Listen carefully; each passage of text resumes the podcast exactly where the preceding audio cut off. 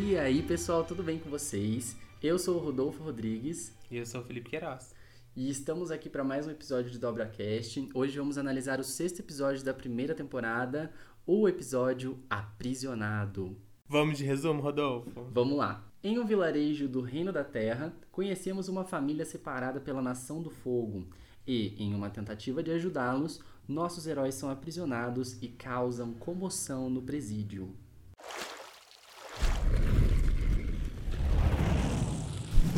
Bom, começamos esse episódio com o time Avatar, com fome, procurando comida. Já coitados. começa bem. E eles acabam ali esbarrando em um garoto que está dobrando terra. E por um momento eles ficam felizes de ver alguém dobrando terra, né? Sim. Só que o menino sai correndo, ele fica assustado e fala, ô parça, tchau. E é até engraçado que antes disso o Soca fala assim, nossa, uma pessoa dobrando terra, fica, calma gente, vamos pensar numa coisa. E a Katara, oi menino, tudo bom? Como é que tá aí na tua vida? tipo, super sociável, né? Espontaníssima, Katara. Nem esperou o irmão falar, já tá, ô parça, como é que tá a vida?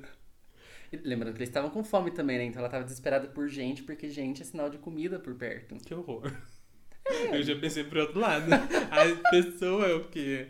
A O pessoa é a prato- comida. prato Eles vão matar comer. o menino pra comer. Aí então ele foge pro seu vilarejo e a- eles vão pra lá, o Barra Colônia. E eles acabam chegando nessa colônia aí que está o quê? Dominada, Pela colonizada. Sim, é importante a gente dizer que a primeira vez que eu assistia, eu não tinha percebido isso, porque a mãe do Haru, que a gente vai conhecer já já, ela fala que o eles têm que pagar impostos ali pro, pra Nação do Fogo, né? Então chega o, o cara, o cobrador de impostos, e ele cobra da, da família ali, e aí isso mostra pra gente que aquilo já é uma, uma, um vilarejo, uma das colônias da Nação do Fogo ali no Reino da Terra. Então eles não. Se fossem uma cidade livre, eles estariam pagando imposto para o Reino da Terra, não para a Nação do Fogo. É, já tá errado aí. Provavelmente esse é uma daquelas colônias que a gente vê ali no mapa, atrás do Zal, naquele episódio do Templo do Ar do Sul. Ah, é verdade.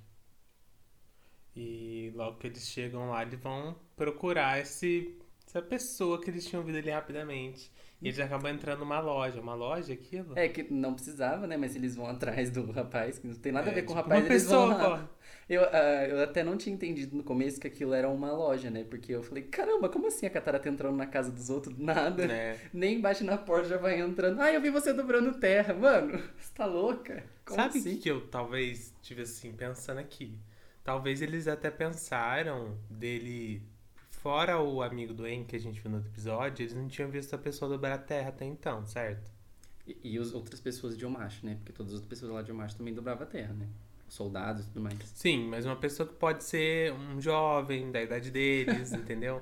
Ah. Um futuro aspirante a um grande dobrador de terra. Pra se ser um assim. treinador pro Eng? É, eu pensei isso. E eles viram uma pessoa jovem, ele tava praticando. Uhum. Então, ah, talvez ele pode ajudar a gente, talvez ele, né, simpatiza com a nossa situação e vai ajudar a gente. Eu talvez tive esse olhar, mas mesmo assim é estranho de É sair correndo atrás do intrusa, menino. não, é super intrusa. É, não tem nada a ver com esse pano. Tem nada a ver com a vida do menino chegar lá dedando. Ah, É verdade, eu vi você chegando contando dedo, eu vi você dobrando terra. Pois é, e aí eu acho que pra, pra mim isso foi só um gancho pra eles poderem mostrar que não pode ali, naquela região, ali naquele vilarejo. Sim. é proibida a dobra de terra. Então, quando a gente entra ali na casa deles, que é uma loja, a mãe do Haru comenta e chama a atenção dele por estar dobrando terra. Ele não podia estar, mas ele está dobrando terra. E aí ela explica que, por ser uma colônia lá, quem, é, quem dobra terra é levado à prisão. Né? Inclusive, o pai do Haru está lá. Então, eles ficam meio apreensivos e tal, eles ficam dormem naquela cidade essa noite. Só que enquanto eles têm um momento de interação ali, que Katara e o Haru estão conversando, eles vão para a entrada de uma mina. Não faço ideia do que que eles estavam fazendo ali. Hum, Hum, Catar. Ó, as fanfiqueiras já fica louca. Eles vão pra entrada dessa mina e tem um senhorzinho que tá ali debaixo de umas pedras que tá quase sendo soterrado. E aí o Haru decide ajudar ele, sob influência da Katara, né? Porque a Katara fala, você sabe que tem um jeito de ajudar ele, você precisa. E aí ele dobra a terra e pá, salva o, o tiozinho lá. Primeiramente, que isso foi muito conveniente de aparecer esse senhorzinho assim do nada. Aí, do nada, ele tá preso e cai numa pedra, né? Olha só. Podia ser qualquer dele. coisa, uma árvore. Não, é uma pedra. Menino sabia dobrar. Eu não sei então, como assim... é que ele assim, tava vivo ainda, né? Porque era um monte de pedra ah, em cima é dele. verdade? A coluna já era?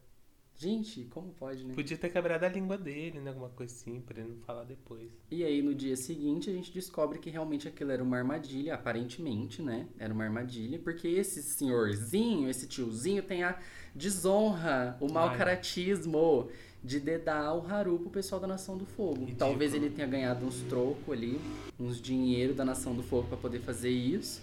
Mas, poxa, ele é da, do reino da terra, por que, que ele tá entregando os seus amigos? Isso não justifica esse senhor tem que ser penalizado. Ridículo. Infelizmente ridículo. a gente nunca vai ver mais ele, não vai ser penalizado, mas quem no caso foi penalizado foi o Haru, que foi preso. Sim. E com isso a Katara ficou se sentindo totalmente culpada, né? Porque querendo ou não, foi ela que falou: vai, vai, dobra isso, vai ajudar ele. Então ela se sentiu muito culpada e ela queria, de qualquer jeito, é, tirar ele de lá e, né, tentar arrumar alguma maneira dela, deles conseguirem tirar ele lá da prisão. O que eu queria falar para vocês é que, antes da gente ir pro plot da prisão, essa situação que a Nação do Fogo impõe nesse vilarejo deles não poderem dobrar a terra, ou seja, impedir eles de ter alguma força de contra-ataque, lembra muito uma situação que a gente vive aqui no Brasil, que é uma falta de investimento em educação, né? porque sabemos nós que a educação é a melhor forma de você se munir de argumentos e informações para a gente poder entender a, a, nossa forma de governo, né? E se o governo não investe na educação, a gente não tem como reivindicar direitos, a gente não tem como ter voz ativa na sociedade. Sim. Então, assim, é uma coisa muito importante que a gente fica ali, né, da mesma forma que o pessoal desse vilarejo, sem ter como contra-atacar. E outra coisa que eu queria comentar com vocês é que a mãe do Haru, inibindo ele de fazer as suas dobras de terra, lembra muito a gente, enquanto LGBTQIAP+, de ter que esconder a nossa sexualidade, da gente Sim. ter que viver fingindo que a gente não tem aquilo, sendo que é uma característica inerente da gente. Então, assim, eu me identifiquei muito com o Haru e essa tristeza dele de não poder é, ali ter orgulho de uma característica que é tão importante para ele, né? e ele ter que arrumar lugares escondidos para conseguir, sei lá, expressar essa característica dele, deixar bem claro isso. Então, assim, é, é só uma, um adendo que eu queria trazer aqui para vocês, que é, é bem assim que a gente se sente. Que a gente se sentia, graças a Deus, agora não mais. E até a Katara se simpatiza muito com isso, né? Quando exatamente a mãe dele fala isso, ela fala, tipo, se você não vai dobrar a terra, é como se você, tipo, não fosse você mesmo, você tá tirando alguma coisa. É como pedir para eu não dobrar a água, né? Isso, ela e ela se sentiu assim também por um tempo, né? Então, isso fala muito com exatamente o que você falou, e a Katara nos representando também, sendo essa pessoa que fala, não, como é que você vai impedir a pessoa de ser o que ela é? Sim, tendo então... orgulho daquela característica dela e buscando entender mais, né? Tanto é que eles, essa viagem deles é justamente para eles irem até o o Polo Norte para eles serem treinados disso. Então Exatamente. é a busca do conhecimento deles, deles se entenderem e deles. Autoconhecimento. É autoconhecimento. Eu acho, nossa, é tão amarrado esse, essa série, gente. Esse desenho é perfeito. Então, seguindo. Chegamos à prisão. E logo que a gente chegar lá, a Katara já vai procurar, né, seu novo amigo. E ele encontra já, ela já se encontra com ele com o seu pai, né, que estava lá e com várias pessoas do vilarejo.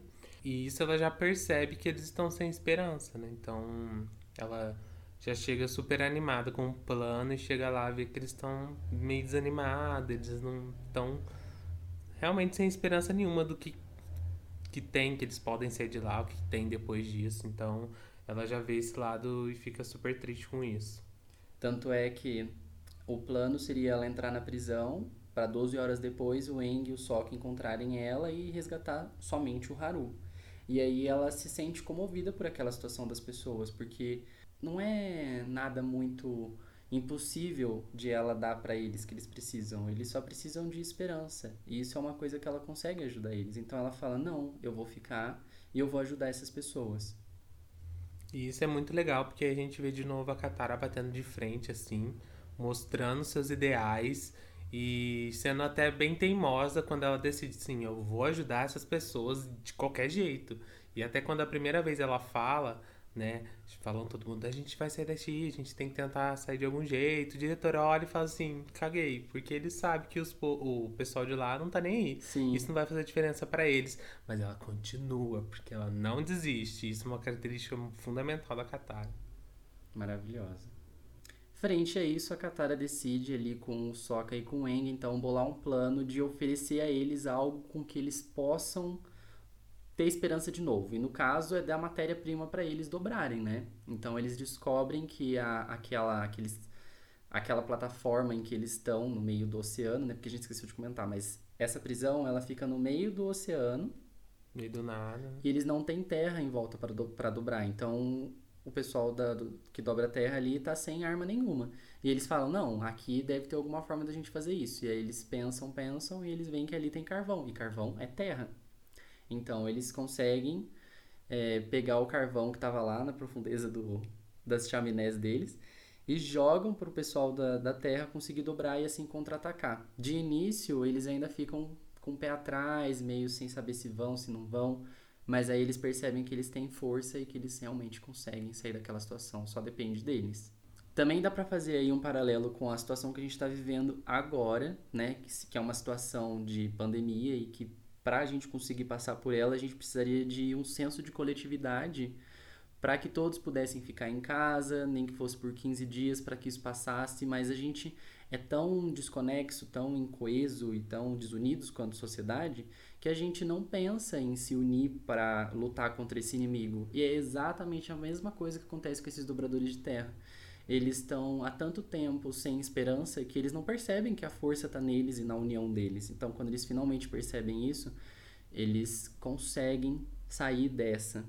E aí, depois dessa batalha bem legal que tem ali contra o pessoal da prisão, é, eles conseguem alguns navios da Nação do Fogo e eles voltam ali para o vilarejo deles e reconquistam aquele território. Então, aquilo de novo agora é deles, eles têm direito sobre aquela terra e finalmente eles podem viver livres de novo. Sabe-se lá quanto tempo eles estavam assim, né?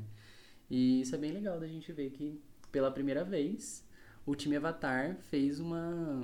Diferença, né? É, fez uma diferença gigante no contexto da guerra. Né? Eles conseguiram ali libertar uma colônia da Nação do Fogo. Muito Eles bom diminuíram, por mais que seja bem pequeno, o poder da Nação do Fogo, né? A gente pode pensar assim. E só para enfatizar que quem fez tudo isso foi mais a Katara, né? O Eng foi um mero coadjuvante em toda essa história. Eu então... tenho certeza, até o final dessa temporada a gente vai provar que a Katara é a protagonista dessa Ai, série. Maravilhosa. Vamos então para as curiosidades? Vamos lá. Então, a primeira curiosidade, que na verdade é uma observação que a gente vai fazer aqui, é sobre a prisão que eles estavam, né? Esses dobradores de terra. E a primeira, quando eu vi pela primeira revenda agora, né, pra falar no podcast, eu sei lá, eu vi uma coisa muito diferente, assim. A primeira noção para mim, eu vi como se fosse uma coisa meio futurística, sabe? Uhum. Eu até imaginei como se fosse uma cidade é, flutuante, sabe? No futuro. Sim, parece isso mesmo. Eu tive essa ideia, assim, eu falei, gente, será que sou só eu? Pelo próprio design, né? Ali a gente vê aqueles telhados bem característicos do Oriente, né? Com aquelas pontinhas bem pontiagudas e algumas luzinhas ali, então realmente parece ser uma construção gigantesca, né? Nossa. E realmente é, né? Porque a gente vê que aquilo lá, na verdade, é um estaleiro no meio do mar. Então é uma como se fosse uma plataforma de petróleo mas é ali onde eles constroem os navios da Nação do Fogo. Então essas coisas que a gente vê em volta são as carcaças do navio sendo feitas. Sim, nossa, eu achei genial essa ideia. E isso traz até é, a ideia que eles tinham, né? É, os produtores falam que essas, essa prisão ela foi inspirada em uma plataforma de petróleo dos dias atuais mesmo. Então eles adicionaram só essa pegada, vamos dizer, um pouco mais futurística, uhum. mas é, lembrando que é dessa de ser do agora. É, ela era localizada no meio do oceano, né, como a gente já tinha comentado, e era é feita totalmente de metal, né, para os dobradores de terra não conseguir dobrarem. Uhum. E é interessante que também eles comentam, né, os produtores, que essa, a Nação do Fogo colocava o pessoal para trabalhar e dá-se a entender que eles estavam forjando os navios da Nação do Fogo, né? Principalmente para eles usarem na guerra, mas assim, eles estavam trabalhando ali para forjar esses navios para eles. Né? Então isso só complementa tanto de tristeza que eles estavam sentindo ali, porque além deles estarem presos, sem poderem usar a sua dobra, eles ainda estavam forjando as armas da Nação do Fogo, né? Exatamente. Outra curiosidade desse episódio é que ele é o primeiro episódio que a gente vê todos os elementos serem dobrados, além da abertura, claro. Então a gente vê aí o Haru e o pai, e o pessoal lá depois na, na batalha final, a Katara dobrando água, o pessoal da Nação do Fogo e, claro, o Aang, o único dobrador de ar. Hum. Então é bem legal que esse é o primeiro episódio que a gente vê tudo isso acontecendo ao mesmo tempo. Além disso, esse é o único episódio em que a gente vê o Momo dobrando terra. Ai, eu adoro essa cena. Ai, essa cena de alívio cômico é maravilhosa. É o Momo? Não, Katara. Não, melhor é os guarda falando assim, o que o Lemur está dobrando terra. Ai, que burros. Ai, gente, péssimo. Eu mas adorei ótimo. essa ideia. Outra curiosidade super interessante é, que a gente vai trazer aqui é sobre o ator que fez a voz do diretor da prisão, que é o George Taken. Muitos podem conhecer ele por Star Trek série original. Ele foi o Hirakusulo. E ele foi muito importante, principalmente é, no começo dos anos 2000, como um ativista pelas causas LGBTs. É, mesmo o personagem dele não sendo LGBT, quando fizeram um remake atualmente aí de Star Trek nos cinemas, colocaram o personagem dele como LGBT. Teve umas treta aí com ele, ele não gostou disso, falou que não tinha nada a ver com o personagem, mas sim precisava colocar a representatividade lá, e na minha opinião foi uma ótima escolha. Então, ele é muito conhecido por, Star Trek e é, recentemente pela treta de não ter aceitado o personagem dele ser gay no último filme. Mas vamos seguir aqui. Na verdade, a curiosidade que a gente ia falar é sobre a história dele. Né? É, ele conta que ele e a sua família viram numa situação muito semelhante com o que os dobradores de terra passaram nesse episódio, né? como prisioneiro. Que durante a Segunda Guerra Mundial, é, eles foram forçados a se mudar para um campo de concentração japonês-americano em Arkansas. E depois eles ainda foram transferidos para um outro campo na Califórnia. Então, assim como os aldeões, né, que estavam sendo presos, só por serem dobradores de terra, e o Taken e a sua família foram presos só por terem herança japonesa. Então é muito interessante ver é, essa semelhança, né, a, vida imita a arte, talvez. Mas é. é. muito interessante essa observação em que a gente tem sobre ele. É muito legal ver que a produção desse desenho foi tão a fundo que até no- nas vozes, os dubladores dos personagens, eles buscaram alguma relação com o personagem em si. Então é- eu gosto muito porque sempre tem um detalhezinho, alguma coisinha que torna o desenho cada vez mais bem pensado e mais elaborado e eu, nossa, eu admiro cada vez mais. Incrível.